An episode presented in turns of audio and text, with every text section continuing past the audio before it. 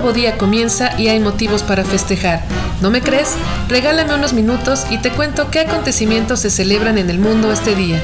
Yo soy Mati Kiedis y desde los cuernos de la vaca comenzamos con todos los días se celebra.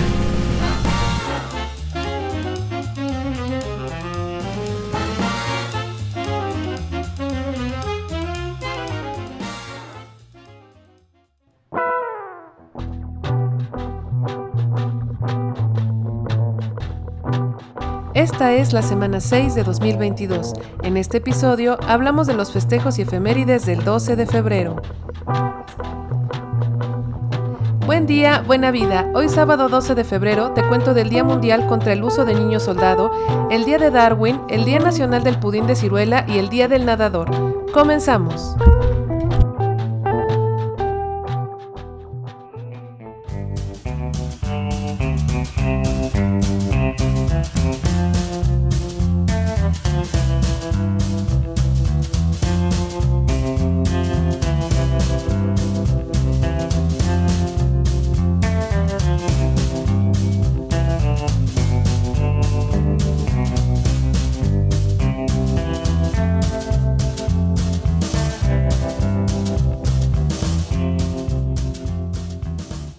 El Día Mundial contra el Uso de Niños Soldado se celebra desde 2012.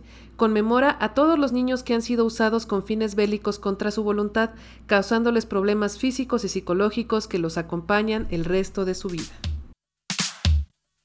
¿Sabías que? Las niñas soldados son usadas también como esclavas sexuales o esposas de hombres de mayor edad, mientras que a los niños soldados los designan a la detección de minas o la fabricación de bombas. Francia es país pionero en la defensa infantil con sus principios y compromisos de París, normas internacionales que evitan que los niños sean reclutados. En 20 años de trabajo han conseguido que más de 100.000 niños sean libres, tengan acceso a una casa, una educación y una vida plena.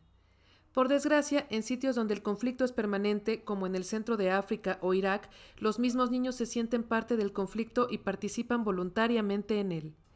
Se estima que hay 300.000 niños soldado enrolados en los diferentes conflictos de los países en desarrollo. Las principales causas por las que un niño se convierte en soldado son el secuestro, la pobreza, el maltrato, la presión social o el deseo de venganza por haber vivido en un ambiente de violencia por toda su vida. La UNICEF trabaja directamente en programas de reintegración de niños soldado en Sudán del Sur desde 2013, logrando sacar del conflicto bélico a aproximadamente 4.000 niños a los que busca devolver a un hogar sano.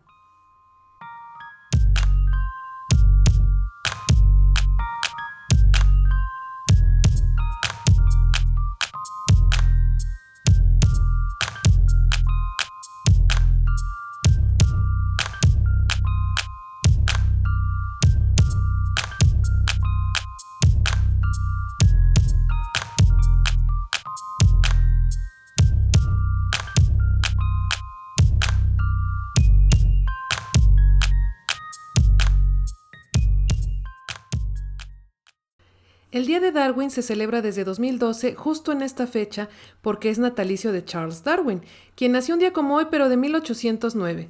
Se trata de recordar y dar a conocer la brillante contribución de este científico en el campo de la biología. ¿Sabías qué? La obra más importante de Darwin se llama El origen de las especies, publicada en 1859, y habla de cómo las especies fueron revolucionando con el paso de los años, eliminando la teoría de que todos descendemos de fuerzas divinas. Charles Darwin es conocido como el padre de la evolución. Se cuenta que hizo una lista con pros y contras del matrimonio para decidir si dar o no el gran paso. En la columna de los pros colocó aspectos como compañera de vida y vejez, mejor compañía que un perro, posibilidad de hijos, quien cuide la casa, mientras que en los contras anotó falta de libertad, falta de ocio, falta de conversaciones inteligentes en clubs. Al final decidió que sí y se casó con su prima.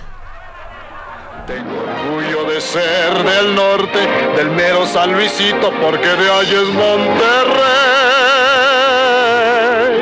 De los barrios el más querido, por ser el más reinero, sí señor, barrio donde nací. es por eso que soy.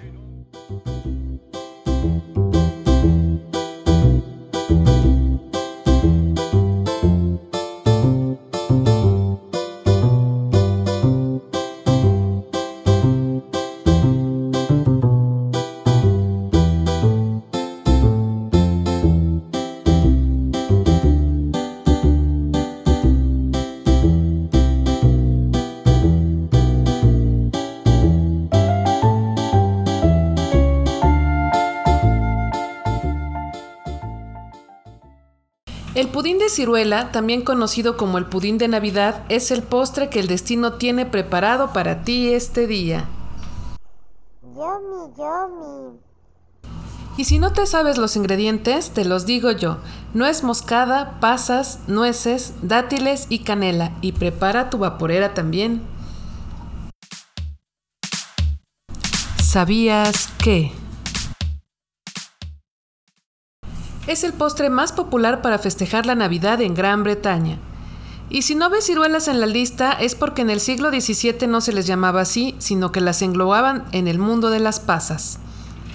Como el pudín se hacía antes de la Navidad y debía conservarse bueno y de buen sabor, comenzó a condimentarse con brandy para hacerle más intenso.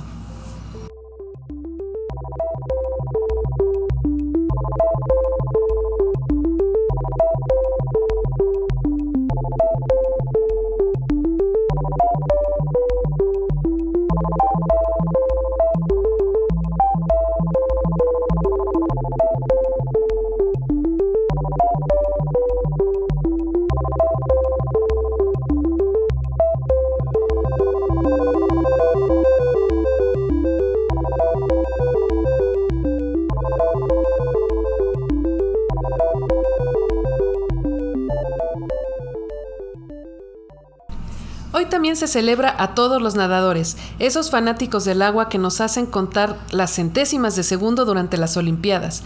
Se reconoce esta fecha por el aniversario luctuoso del atleta olímpico Rafael Vidal, quien murió en 2005 en un accidente de tránsito. ¿Sabías que? Existen imágenes rupestres egipcias que demuestran que ya se practicaba la natación desde el 2500 a.C. ¡Wow! Es más fácil flotar en agua salada que en agua dulce, como pueden confirmarlo las personas que se dejan ir en el mar muerto. La natación comenzó su camino en los Juegos Olímpicos en 1896 como una disciplina exclusiva para hombres, pero no te preocupes, las mujeres han podido competir desde 1912.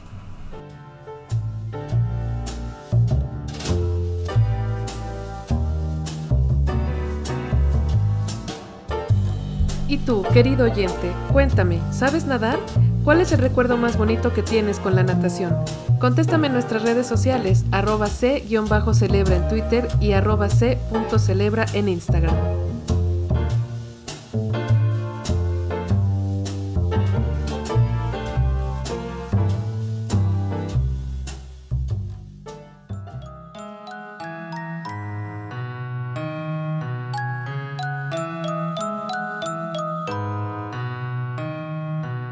¿Y qué pasó alrededor del mundo y con el paso de los años en un día como hoy?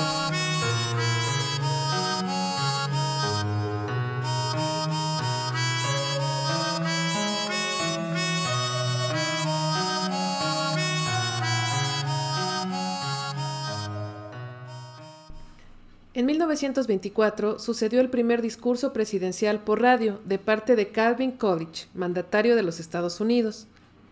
En 1931 se inaugura la Radio Vaticano por el Papa Pío XI. La radio continúa en funcionamiento y su labor es dar a conocer las actividades del Papa y de la Iglesia Católica.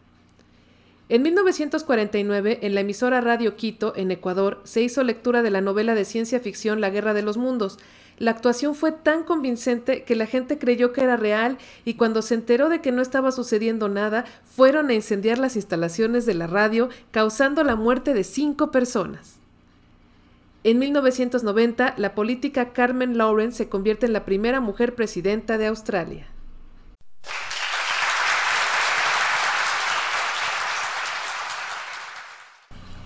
Fue un 12 de febrero, pero de 1993, que los niños John Venables y Robert Thompson, que oiga usted, solo tenían 10 años de edad, asesinaron y abandonaron el cuerpo del niño de 2 años, James Patrick Bolger. Y como sé lo morboso que es el ser humano para estos casos, te dejo la historia en el Twitter del programa, así que corre, ve y dile a tu morboso de confianza para que sigan el hilo de la historia. Te adelanto que son los asesinos convictos más jóvenes en la historia del siglo XX.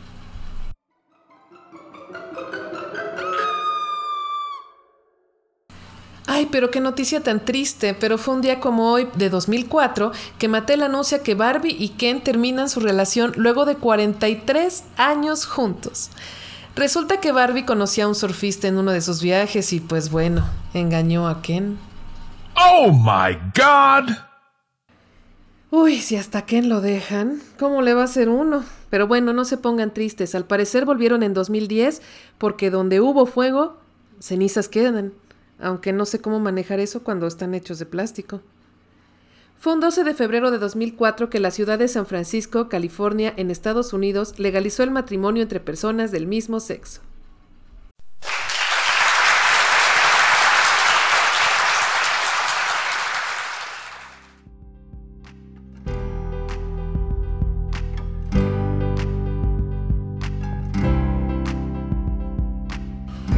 Felicitamos por su santo y damos ideas de nombres a los futuros padres con el santoral del 1202.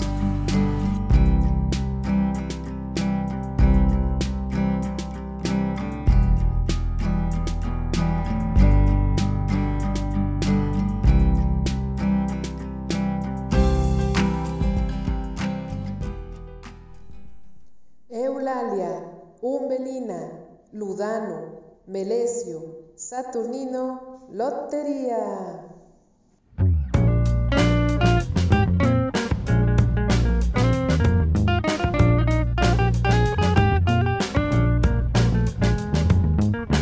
Si te gustó esta breve cápsula informativa, dale al botón de suscribirse y escúchame mañana para saber por qué motivo alzar las copas. Buen día, buena vida. Ande por ahí haciendo el bien que nada le cuesta y recuerde que el que con lobos anda, aullar se enseña. Adiós.